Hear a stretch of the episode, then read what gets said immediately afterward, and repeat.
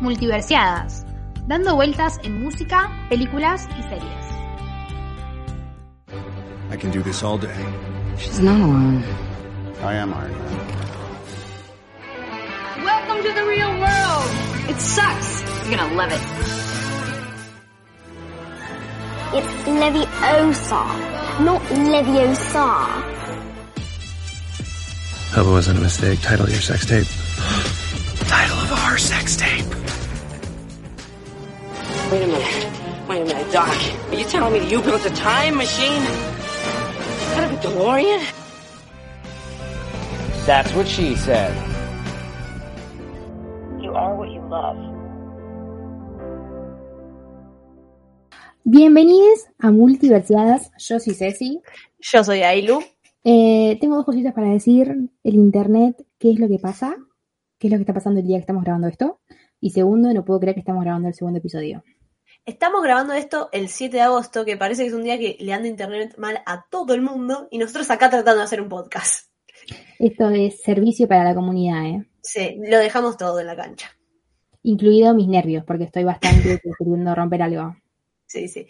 Pero bueno, acá estamos, ¿no? Poniéndole onda igual. Y antes de empezar a grabar, eh, hablar justamente del, del episodio, queremos con Ceci agradecer a porque la verdad es que cuando nosotros hicimos esto pensábamos que nos iban a escuchar tipo dos personas y nuestros familiares y nos escuchó bastante gente, nos escribieron cosas muy lindas, así que nada, muchas gracias. Encima la pobre gente tuvo que escuchar 50 minutos hablando de nosotras, de Natalia Romanoff, o sea, súper interesante el tema para nosotras, por ahí para la gente era como... "Mm". Pero bueno, muchísimas gracias posta por tomarse esos 50 minutos para escucharnos. Bueno, hoy vamos a hablar de Yo Nunca, que es una serie que yo vi cuando salió, creo que salió en 2019, la primera temporada. Yo en su momento la vi, cuando salió la, la, segunda temporada me la vi en dos días, porque la verdad que me gusta mucho y es muy fácil de ver. Son capítulos cortos de 30 minutos que los ves en un toque. Y bueno, yo le dije a Ceci que la vea y Ceci la vio esta semana, así que ella está mucho más fresca con toda la historia y todo. Yo la tengo súper fresca, vi videos en YouTube, los AIDS que ya habíamos hablado en el primer episodio, así que como que estoy empapadísima en, en la serie la amo y después vamos a hablar un poquito más, pero esa es la presentación de nuestra serie que hoy vamos a hablar de Never Have I Ever o Yo Nunca. El que no la vio, nada, súper fácil de ver, está en Netflix, así que son capítulos de, como dijo Ailu, media horita, que hermoso, hermoso contenido. Es, es un contenido más comedia adolescente. Está muy bueno, es como una sitcom de adolescentes, por decirlo de una manera tienen problemas boludos, pero es, está, está muy buena. Hay algo que a mí me gusta mucho de la serie, es que todos los capítulos arrancan con, se llaman tipo, yo nunca tal cosa. Y nada, es una dinámica que a mí siempre me gusta, en los capítulos de Friend también pasa, que es el capítulo en el que, eh, entonces como que todos los capítulos se van llamando iguales y el nombre del capítulo ya te dice qué cagada se va a mandar Debbie en el capítulo ese.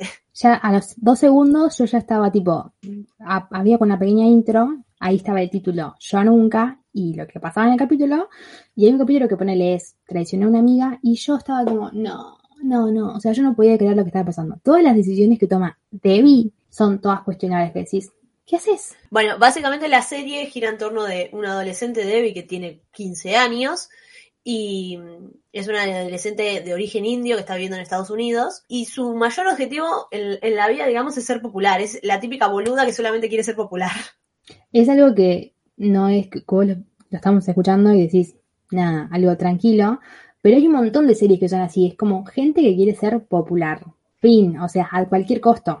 Sí, sí, sí. Y lo que a mí más me gusta de esta serie es que, o sea, la protagonista en un montón de momentos te cae para el orto, porque se manda todas las cagadas, toma todas las decisiones que no hay que tomar, pero terminás empatizando igual, porque es una piba de 15 años que perdió a su viejo, a, no sé, cuando empieza la serie hace ocho, un año. Hace ocho meses que había perdido a su papá. De una forma re traumática, entonces la piba quedó retocada. Y si bien no justificás todas las acciones que hacen porque realmente es muy egoísta, empatizás y querés que le vaya bien. Total. Encima como que ella tuvo que presenciar el momento cuando el papá le pasó lo que le pasó, que falleció. Eh, y teniendo 15 años y después tuvo todo un trauma en su cabeza que no podía caminar como una metáfora de que no podía seguir adelante, no podía avanzar. Y es como, wow, o sea, toda persona que tuvo una pérdida, sea el padre, la madre, o sea, todos tenés como esa sensación de duelo que lo manejás para cualquier lado de ella, como se le manifestó en, en sus piernas y es como que después pudo sobresalir de esa situación, pero se nota que siempre tiene ese trauma de, mismo tiene un, un mensaje de voz en el teléfono del padre y como que ella cada situación que le pasa como que lo necesita escuchar para calmarse un poco y bajar un poco a tierra y es como, no importa, o sea, hay margen de que pase un montón de cosas y que haga un montón de cagadas, es como, es una chica y tiene ese sentimiento de dolor que también hace boludeces, qué sé yo. Claro, o sea, porque no tiene maldad igual, o sea, hace cosas muy malas y toma las peores decisiones del mundo, pero la serie te lo plantea de tal manera que vos te das cuenta que la mina no es que quiera hacer mal, es bastante egoísta, pero está creciendo, o sea, yo siento que, que, es una adolescente y que en el futuro va a ser una buena persona, digamos. Total, encima, o sea, tiene un crecimiento, en el primer, la primera temporada era como más adolescente que decís, bueno, está bien, dale. Pero en la segunda hay como momentos que, que en la serie te plantean un- una temática y que vos decís, si es un adolescente promedio, decís, no me importa si hago problemas, soy un adolescente, chao. Pero ella es como que de repente ah, genera un problema y como que al momento ya se arrepiente, ya sabe que lo que, es que está mal, no es que es una boluda que no le importa nada y le importa solamente ella. Hay problemas que ella genera y es como, wow, hice esto y lo intenta solucionar a su manera, pero lo intenta solucionar. Claro, no, no siempre le sale muy bien, pero intenta solucionarlo. Y me parece está ocupado también la idea de que el protagonista lo terminás queriendo, bueno, a la protagonista en este caso, pero tampoco sos totalmente fan de lo que hace. eh, es, es- es muy copado que la historia se cuente a través de ella y como espectador vos decís, che, la está errando feo. Hay que hablar de ella. Si hablamos de yo nunca, hay que hablar de la productora, la creadora, la número uno. Eh, me pongo de pie en este momento, no lo Por ven, favor. pero me pongo de pie para mi señora Mindy Kaling, o sea, amor No, no. para esta mujer. La, la amamos. De hecho, yo cuando vi la serie, la vi antes de ver The Office. La, Bueno, la- la si, prim- hay, si hay algún oyente que no vio The Office, termina de escuchar esto y se va. O sea, se va a ver The Office. no, no me quiero hablar mucho de The Office porque ya vamos a hacer un podcast al respecto, pero yo soy una persona que estuvo bastante negada de The Office. La primera temporada no me gustó nada y ahora es una de mis series favoritas. Y bueno, dentro de mi serie, de- dentro de The Office está eh, Mindy, que hace el papel de Kelly, y, y Mindy también lo que hace es escribe en The Office. Entonces ya viene, o sea, tiene una historia de ser una guionista de la puta madre. Es, es tremenda. Además, es como productora es genial y tiene un humor que ella o los personajes que interpreta es como, wow, es como que siento que la conozco. No la Sí. conozco, pero es como que, ay, te, te banco tanto. Sí, sí, es más, o sea, ella también es de origen indio, entonces como que re puede, eh, la serie re va bien con ella, digamos, o sea, está escribiendo sobre lo que sabe, sobre lo que ella seguramente habrá vivido en su adolescencia. Claro, encima ella dijo que hay algunos hechos eh, que fueron de la serie Yo Nunca, que fueron inspirados en su vida, como por ejemplo esa, como no sé si discriminación, pero ser una persona Sí. que de origen indio es como te puede trajo problemas o no, pero es como siempre fue un poco distinta. Y claro, siempre habrá sido la especial, la, la, la, la diferente, digamos. que la diferente para bien, porque la verdad Sí. la amamos. La verdad Y después también ella pasó por la pérdida, en la serie es del padre, en su caso es la pérdida de su madre que no fue a los 15, fue mucho más grande, pero no importa, o sea, los duelos son cuando tienen 5, 10, 15, no importa. Y después también ella dijo que los padres también eran súper estrictos, como son, como es la madre de Debbie en, en la serie, porque es como, wow, es como todo, estudiar, estudiar, estudiar, estudiar, y es como, wow, ella también sufrió eso. claro. Bueno, amiga, ¿te parece ir haciendo como un repaso por todos los personajes? Porque ahí es donde se va a poner picante esto y vamos a dar nuestra opinión al respecto. Yo creo que para hablar de los personajes voy a hacer como un breve resumen para que sepamos. Sí, por favor. Debbie, adolescente. Tiene a Nalini, su mamá. Viven juntas. También vive la prima de, de Debbie, que es Kamala. Te amamos, Kamala. Debbie pasó por ese, el dolor de perder a su padre, se quedó sin, sin poder caminar y como que estuvo, ocho estuvo un tiempo así sin poder caminar hasta que vio a Ola Paxton y dijo, me tengo que poner de pie. Se puso de pie y dijo, listo, puedo caminar. Y desde ahí ella dijo, eh, como que todos sabían que esta era la chica que no podía caminar, como que estaba totalmente estigmatizada, y dijo, quiero ser popular. ¿Cómo se es popular? ¿Vistiéndose bien? No, no, no, no, no. Saliendo con dos pibes a la vez. Y decís, wow. Y desde ahí se abren un montón de cosas que eso sería la serie. Debbie teniendo, queriendo la popularidad a todo o nada, saliendo con dos pibes. Básicamente, me, me, me, me- gustó el resumen que hiciste.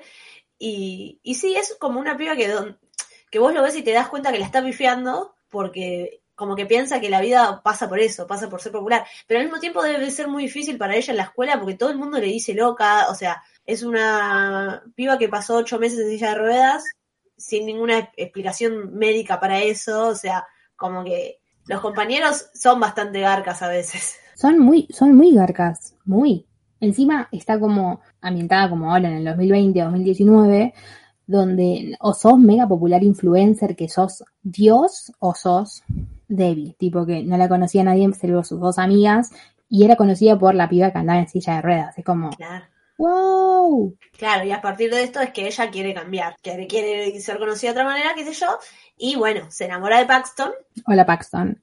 Hola Paxton. Bueno, pará, vamos a ir por personaje. A mí Debbie yo la quiero mucho, me parece que eh, es media rara igual, o sea, hay muchas cosas con las que no estoy de acuerdo, pero me- como personaje me gusta, me, me- me parece muy creíble también, muy humano. A mí, a mí Debbie me encanta, tiene un montón de cosas cuestionables, pero siento que es una buena piba, que la- las cosas se las hace por impulsiva, ¿entendés? Como que no sé si piensa tanto las cosas que hace, como que de repente dijo esto y como que, ay, se arrepintió, pero ya lo dijiste. Pero me cae súper bien y quiero que le vaya re bien con la persona que quiera o haciendo lo que quiera. Si quiere ponerse un kiosquito, yo, joya. Después vamos a hablar de él, para mí, el número uno, de Ben. Ben es el archienemigo de Debbie, digamos, cuando arranca la serie. Son, es, también, por- son archienemigos porque son muy parecidos. O sea, Debbie le va muy bien en la escuela, eh, estudia montón, es súper competitiva en eso, y Ben es lo mismo, tipo, le va re bien todo.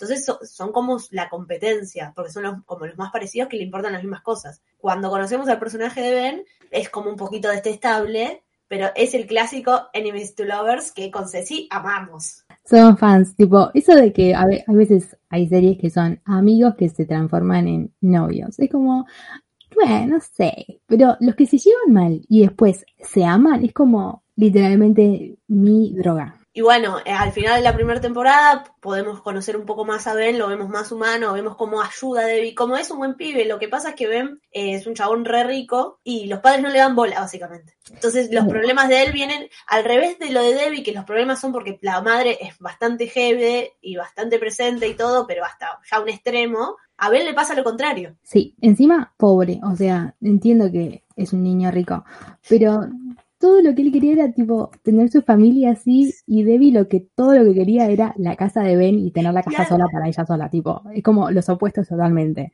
Claro, sí, sí. Yo Eh, con Ben, o sea, en los primeros capítulos, en la, primera en la segunda temporada, al principio, yo estaba como, ay, sí, Tim Ben, sí, se odian, pero se aman, ya lo sabemos todos. Y después como que empezó a tener eh, algunas actitudes, porque obviamente en la segunda temporada Devin sale con los dos y después no le dura nada, tipo, le dura dos capítulos y ya cortó. Eh, que me gustó eso porque si no sería como, o sea, le iba a pasar muy mal si estaba toda la temporada saliendo con los dos, tipo, mis nervios iban a hacer hasta otro nivel. Y cuando él se entera, entiendo que no es lindo que alguien te enteres que tu novio estaba saliendo con otro, pero empieza a tener como unas actitudes que decís, "Mm, salí. En cambio, Paxton era el, el- bueno, después hablamos de Paxton, pero... No, pero expliquémoslo. Paxson es el típico popular del cual David toda la vida estuvo enamorado, porque la verdad que sí, está bueno, es lindo. Y es el típico popular, qué sé yo. En la primera temporada, Debbie se acerca a él, básicamente solamente para estar con él. Eh, y después a Paxton le empieza tipo, empieza a conocer a se empiezan a llevar bien. Entonces, la primera temporada termina con esa duda de con, a quién va a elegir Debbie. Porque los dos, o sea, Ben y Paxson quieren estar con ella. La segunda temporada, eh, Debbie tomando las decisiones pésimas que siempre toma, empieza a salir con los dos. Paxson, a mí, o sea, yo no lo odio, pero me parece un boludo, es el típico boludito. A Ben lo puedo entender más, y yo entiendo el enojo de Ben. O sea, Debbie lo cagó, lo cagó y encima cuando todo el mundo se entera de que Debbie está saliendo con los dos, Debbie va corriendo atrás de Paxson. Pero después le viene el karma a Paxton, porque lo choca una, un auto y es como, bueno, vino el karma. O sea, Ben lo decía tanto que pasó. Eso es genial. Eh, no, para mí Paxson, igual en la segunda temporada lo podemos conocer más y es el típico popular que nadie espera mucho de él y como que llegas a empatizar un poco, pero para mí claramente no va con Debbie, son como muy distintos y, y qué sé yo, ya la forrió tanto que no se puede volver de eso. La ocultaba a los amigos, ellos salían, no, no le decía nada a los amigos, le daba un poco de vergüenza también, no estaba bueno. Paxton es eh, como que agarraron una bolsa y dijeron, eh, ¿metemos todos los clichés juntos? Dale, entonces como que le metieron que es popular, que tiene alto cuerpo, que todos lo quieren, que es el amigo de todos, que sus papás son eh, literalmente un cero porque como que ni lo apoyan al chabón y encima es tierno, es, es como, es todo lo que ya vimos, pero yo cuando lo vi que empezó a crecer su personaje fue como, ¡No! No, no, no.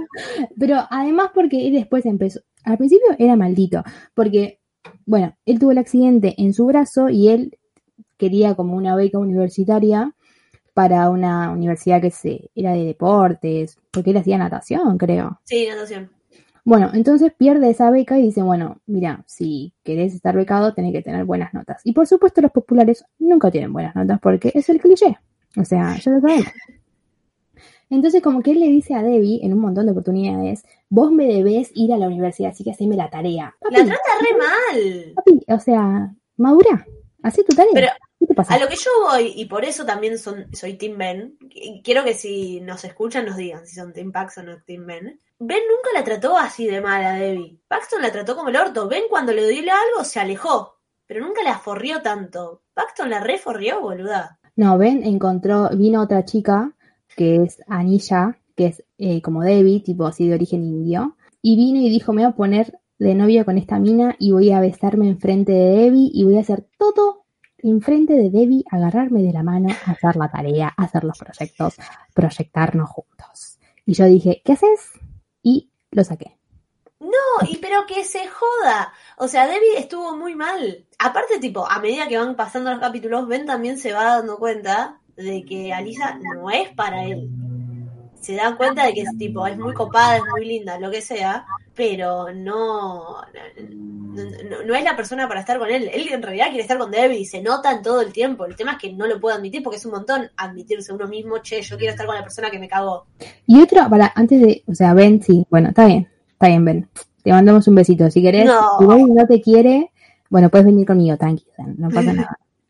Pero otra cosa que no me quiero olvidar de Paxton es que es, o sea, es muy malo cuando después empiezan como a salir, como que Paxton le da una nueva oportunidad a Debbie y dice, bueno, salgamos, pero solamente él venía a la casa de ella como el típico cliché que viene por la ventana, no hay Sí. rejas, está lloviendo, se puede subir y no se cae, o sea, como que está bien. Bueno, sube y empiezan a, o sea, como a salir solamente en esa habitación. Y cuando ella como en la escuela quiere decir, ok, estamos saliendo, como que él le dice, no, no, vos me cagaste.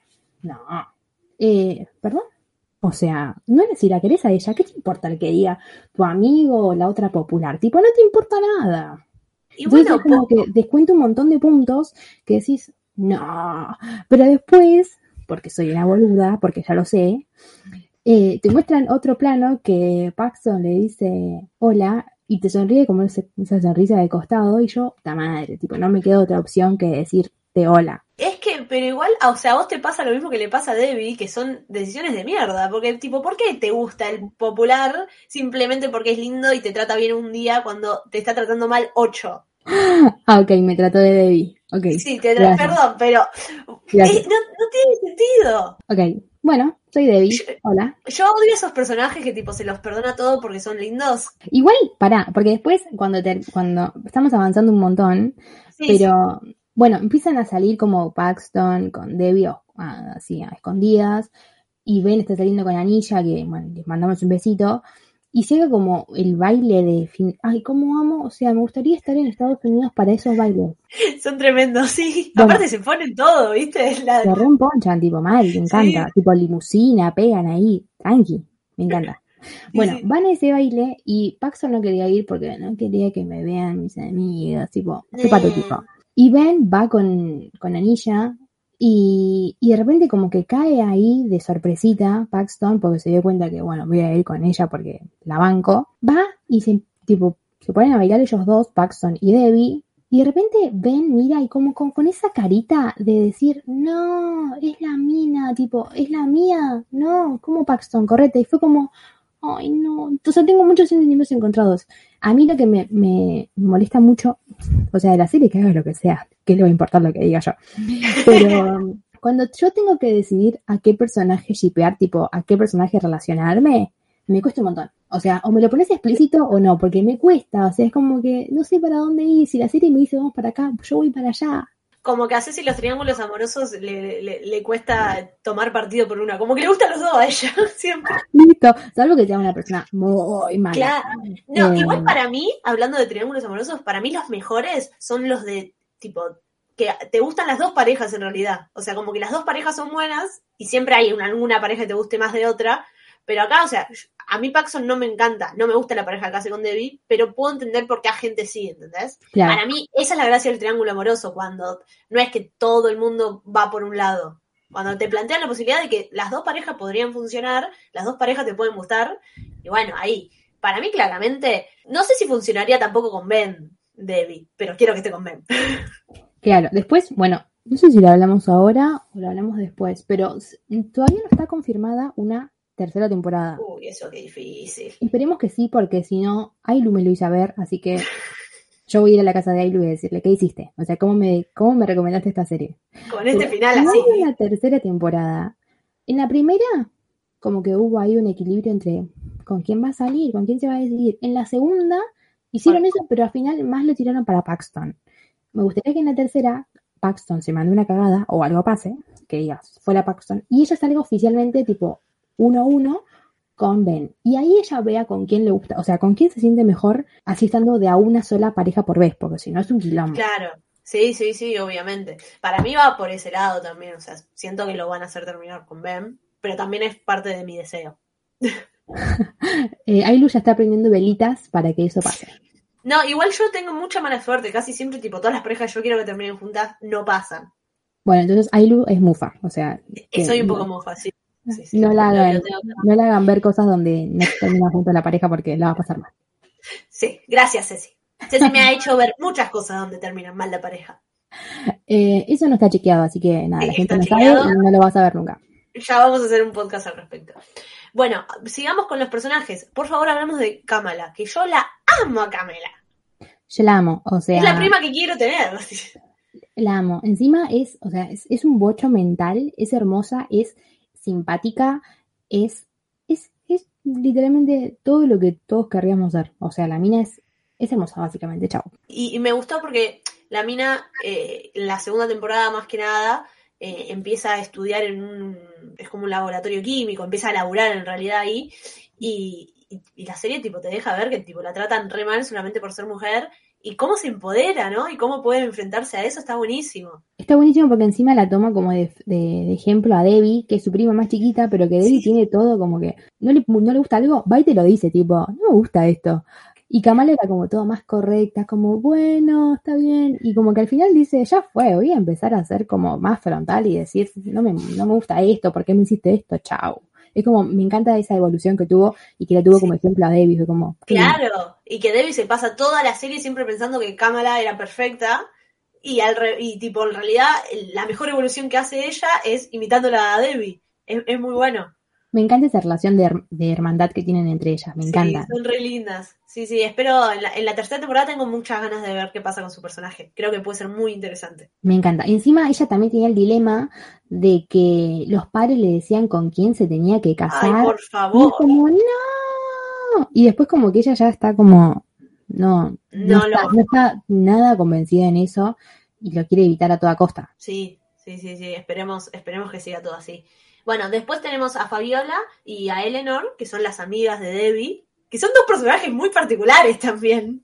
Me encantan, o sea, me encanta ese trío, ese trío de la Es muerte. muy bueno. Las tres son únicas y se Es una más bizarra que la otra. Me encantan. Y mm, de Eleanor, o sea, si yo tengo que elegir entre Fabiola y Eleanor, creo que me, em, creo que me quedo con Fabiola. Sí, O yo sea, también. Eleanor es, es eh, presidenta, creo que es, del club de drama, como de, del teatro ahí de la escuela. Y me encanta porque ella en un momento tiene como una, tiene un problema con la madre que la madre la dejó para ir a ser famosa y para que siga sus sueños. Y ella le dijo, si no te doy el ejemplo de seguir tus sueños, como que no. Entonces como que la dejó a Eleanor y decís, no, pero es como que ella está convencida de que nada, la madre la está repegando y es como alta crack.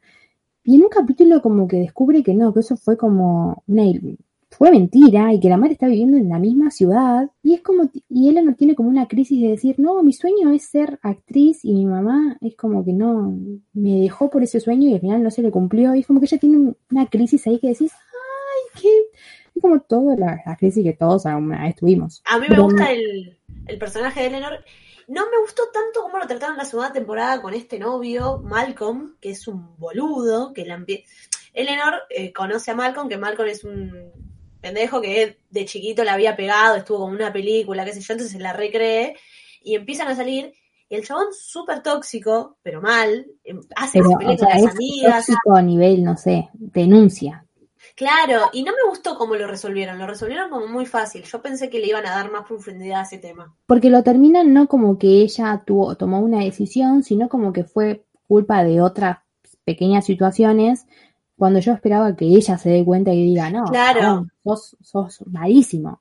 Y como que fueron un, un montón de situaciones pequeñas que derivaron en otra cosa que no fue lo que, el empoderamiento que quería. Claro, yo quería ver, que yo quería que ella lo deje y que se dé cuenta, que yo, y que vaya y les pida perdón, y no fue por ese lado. No quiere decir que en un futuro el personaje no lo tenga igual esa evolución, pero la segunda temporada para mí como que se quedó corto. Como que podrían haber hecho algo recopado con eso y fue como, no se animaron, ¿viste?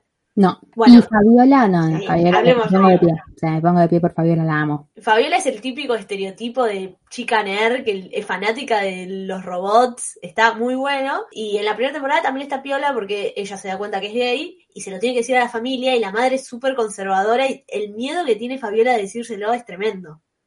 Encima hay una, en un capítulo de la primera que amaga para decirle y, y le dice eh, como que yo soy o voy a hacer, voy a hacer, voy a cambiarme de, de materia y es como, no, decilo, tipo, decilo.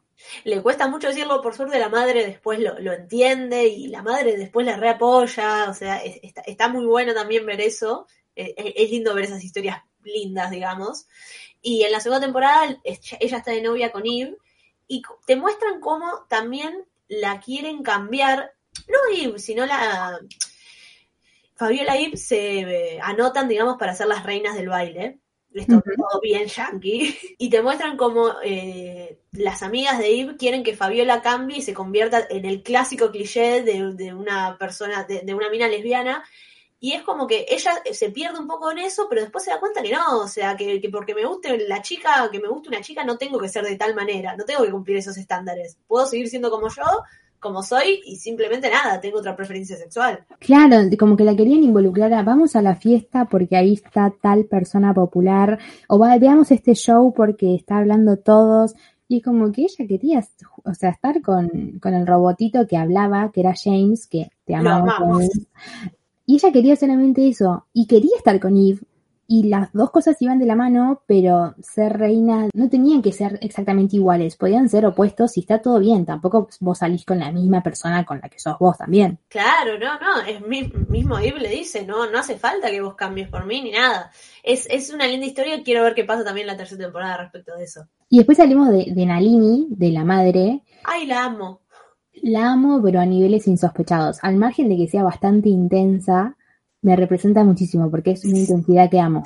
Sí, yo en la primera temporada me caí bastante mal, pero en la segunda como que re pude comprenderla y, y la amo. Y en la segunda ella empieza a salir con un chabón, Debbie, la verdad que pierde un poco la cabeza cuando pasa eso. El padre se murió hace poco, igual ella tiene todo el derecho del mundo a hacer su vida, pero nada, mismo ella le corta a- al chabón con el que estaba saliendo, le dice, no estoy preparada todavía yo. Entonces, creo, ¿no ves? En la tercera temporada, tiene que haber una tercera temporada porque hay un montón de cosas para hacer. Si no la hay, no sé, vamos a hacer una recolección de, de fondos Claro. para, para que se haga. Otra cosa que me gustó mucho de la serie son los narradores. Podemos hablar de los narradores y ese recurso que está muy bien usado, muy bien usado. El narrador principal de la serie es Joe McEnroe, que yo cuando lo nombraron yo decía, ¿quién es? Pero qué buena voz, o sea, cuando que quiero que narre mi vida. Eh, y en el momento después te lo cuentan que es un ex jugador de tenis de Estados Unidos y que el padre era fan del tipo, por eso está ahí en la serie. Y encima el tipo es alto crack, tipo estuvo en el puesto número uno del ranking ATP, tipo, no es alguien. Y se recopó y cada vez que pasa algo en la serie y él te lo narra y cuando no le gusta algo dice, no, no, como que estás haciendo, como que él está viviéndola como nosotros, me encanta. está buenísimo. El recurso del narrador está muy bien utilizado. Es muy bizarro que sea el tenista, pero queda muy bien. Y bueno, él narra los capítulos que son desde del punto de vista de Debbie, que son la mayoría, pero en la primera temporada tuvimos un capítulo narrado por el número uno que yo, yo y Ceci lo amamos con todo nuestro ser. ¿Cuántas veces me voy a poner de pie en este episodio? No o sea, sé. ¿cuántas veces? Hay muchas personas de bien. Muchas. Me pongo de pie por mi señor Andy Samberg. O sea, mi señor. Postdata. Si no vieron Brooklyn No, Nine-Nine, vayan corriendo. cortan este, o sea, esperen que termine y se van a ver Brooklyn Nine-Nine, que es una comedia. La pasas bien, es como hermoso. E- Es hermoso. Eh, bueno, él narra el capítulo que, desde la perspectiva de Ben, que es el capítulo de la primera temporada, donde vos decís, che, bueno, Ben no es tan hijo de puta, tiene razones para ser como es, qué sé yo. Y después en la segunda temporada tenemos el, el capítulo narrado desde el punto de vista de Paxson. Me pongo de pie por también mi señora Gigi Hadid, que es, no sé, es- si no saben quién es Gigi Hadid, esperen que termine, todo tiene que esperar, hay como tarea. Esperen que termine este episodio, ponen en el buscador Gigi Hadid y como que su, su mirada va a cambiar después de que mire a Gigi Hadid porque es una modelo hermosa, o sea, creo que es la más linda que hay ahora. Y si hay alguien más lindo, no importa, o sea, no me importa. Gigi. Nada, y además es muy copada y también como narradora funciona muy bien y como narradora de Paxson está, es como que está muy bien elegida, está muy bien escrita esta serie, muy bien escrita. muy, tipo, todo, todo es genial. Pero bueno, para ir terminando podemos decir, ¿qué esperás sí o sí de la tercera temporada, amiga? Yo espero que Debbie esté con Ben, o sea, oficiales, que algo pase con Paxton y que se separen. Eh, que esté con Ben y de ahí ella elija con quién. Porque si depende de mí, no sé, va a ser lo que sea. Pero me gustaría que Debbie posta se separe de Paxton y que vea a ver, no sé, qué, qué onda con Ben, que es tan buena onda y que se llevan tan bien, que diga, bueno, a ver, voy a decidir. No me gustaría que, o sea, ayer lo dije en, cuando estábamos hablando por WhatsApp, dije, oh, que venga un tercero. Pero no, no, si es mucho quilombo que venga otro chico. No, elijan entre esos dos, chao. sí, ¿Y vos, sí. amiga, con qué esperas de la tercera? Yo espero que salga con Ben, eh, va, espero que Debbie se dé cuenta, porque Debbie, tipo, en realidad dejó de insistir con Ben porque pensó que Ben estaba bien con ella. Eso también fue bastante, tipo, el personaje creció en ese sentido y fue re maduro, porque ella dijo, bueno, está bien, vos estás bien con ella, yo no te jodo más al respecto. Por eso dejó.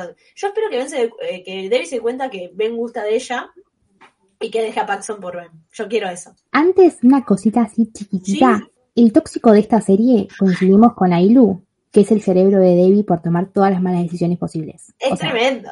todas. O sea, como que hicieron un bingo y dijeron, pa, pa, pa, pa, pa, todas las malas Debbie, pum. Sí. Ese es el, el tóxico 1. El tóxico 2 es el director de casting. Sea, Ah, sí.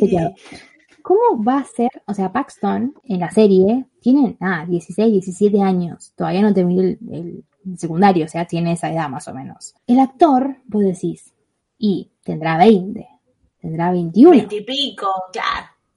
tiene 30. Entonces vos decís, eh, pero si la protagonista en la serie tiene 16 y en, en la vida real tiene 19.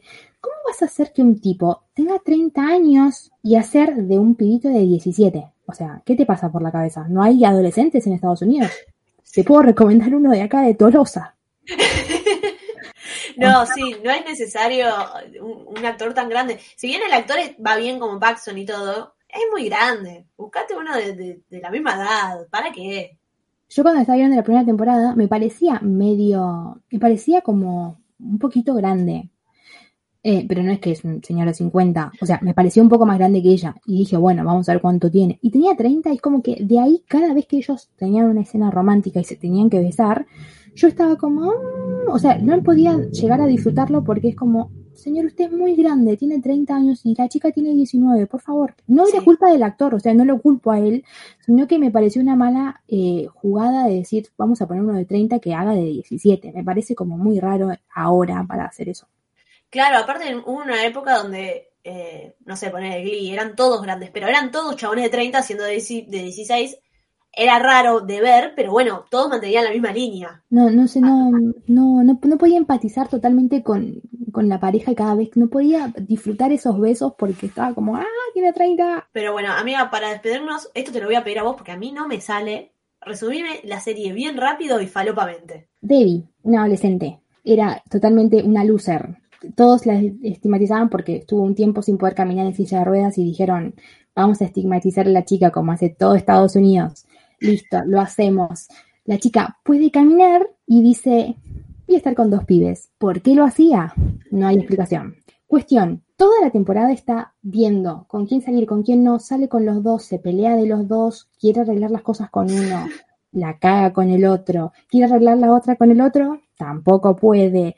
En el medio entra una chica nueva, a la chica nueva le empieza a hacer la vida imposible, piensa que la va a reemplazar, es como que hace todo mal cuando tendría que hacer una nueva amiga, no, hace todo lo contrario, se manda una cagada fuerte, la quiere solucionar, después se entera que esa chica está saliendo con uno de los que ella salía, así que la odia peor, pero después se hace amiga de la chica y se decide por Paxton, que es el señor de 30 años, y cuando se decide por el señor de 30 años, vemos que el otro chico que ven la quería ella, o sea que decimos, no, todo esto fue en vano. Y ahora tenemos un espacio vacío que decimos, ¿qué va a pasar? Me encantó. Muy bien, amiga, me encantó. Bueno, para finalizar el podcast, como ya saben del episodio anterior, lo que hacemos es siempre elegir una canción de Taylor Swift eh, al respecto, porque ah, amamos a Taylor Swift y no podemos no hablar de ella. Yo el tema que voy a elegir claramente es relacionado a Ben y a Debbie, porque sí, porque los amo. Y es eh, el clásico de Taylor Swift, You Belong With Me. Re, sí, amiga. Me encanta, o sea, me encanta. Eh, pará, hay un montón de videos, edits que son de ellos dos, tipo de, de canciones de Taylor o de otra cosa, y es como, ay, son perfectos, o sea, son ustedes. You Belong With Me es realmente ellos. Es que sí, o sea, son dos, porque si bien empezaron siendo enemigos, ahora son amigos, y son dos amigos donde tipo, Bell se da cuenta que Debbie no tiene que estar con Paxson, y al mismo tiempo, al revés también pasa lo mismo, Debbie se da cuenta que Ben no tiene que estar con Alicia. Entonces Mal. es como, dale, loco, dense cuenta que tienen que estar juntos. Y yo elegí no para los dos, o sea, ninguna para las dos parejas, sino para la situación en general de salir con dos personas. Y elegí I knew you were trouble, tipo, sabía que eras un problema. Tipo, literalmente. O sea, salir con dos personas es un problema. Y nada, Taylor hizo una canción donde sabía que una persona salir con esa persona iba a ser, iba a tener un montón de quilombos y me pareció exactamente para ellos porque Debbie, dale, sabíamos. A mí me parece más de Paxson igual. Eh, se corta, se corta, corta. Se corta, Es se que corta. sí, tipo, Debbie sabe que salir con Paxson va a salir mal, pero bueno. Eh, me gustó. Igual todas las decisiones que toma Debbie, como que saben que le va a salir como el orto. Canción Todo, muy Debbie, muy todo. bien, amiga. ¿Viste?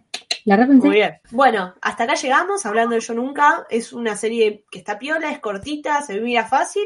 Y nada, Está esperamos, súper accesible, chicos. No tienen ni que buscarla, está ahí. esperamos ansiosamente la tercera temporada. Muchas gracias por escucharnos. Le mandamos muchos besos y nos vemos en el próximo Multiversiadas. Chao.